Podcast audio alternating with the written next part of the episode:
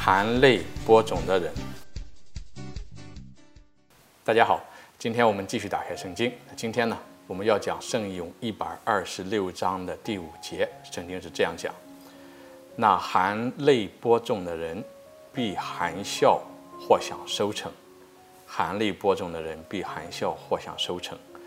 有的时候，我想，谁会含着泪播种呢？那很少见到有人在撒种。春天的时候播种的时候，应当是欢笑的时刻，怎么会有人会含泪播种？有含泪播种的时候啊。一种呢，是在饥荒的年代，当那个父亲要出去播种的时候，这个时候因为粮食非常的短缺，所以呢，这个种子是拿来去播种呢，还是把种子做成食物喂养自己的孩子？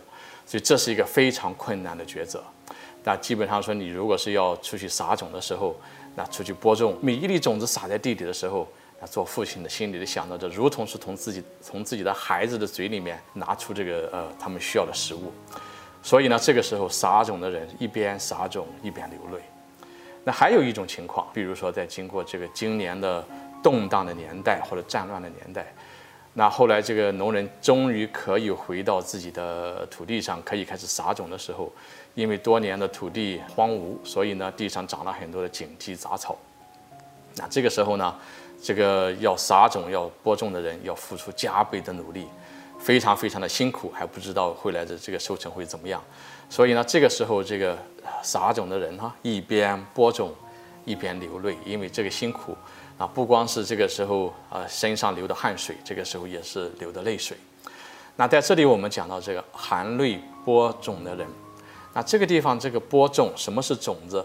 那不仅仅是我们所讲到的说这个我们所吃的食物撒的种子，很多时候在圣经里我们知道种子也指天主的话。所以从属灵的这个意义上来讲呢，撒种的人就好比是将天主的话撒到周围的人，将天主的爱。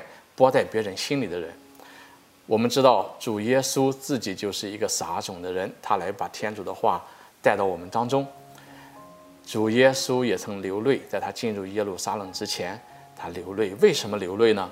因为人的心顽冥不灵，而且虚妄自负，所以呢，耶稣为耶路撒冷而哭。那今天我们也是一样，一直到后来很多的时代，所有跟随耶稣的人啊，所有的传道的人，他们将天主的话。散播在人间的时候，他们要付出自己的时间、自己的精力、自己的金钱。其实最最重要的是，他们是付出自己的人生，希望能将天主的话带给别人。他们就是这撒种的人。但是这个辛辛苦苦的撒种不一定会马上看到有果实，因为人们不停地辛苦地在做这些传道的工作，可是仍然发现很多的人还是选择远离天主。当人们看到这样自己在辛苦的撒种，可是人们仍然远离天主的时候，他们自然是一边撒种是一边流泪。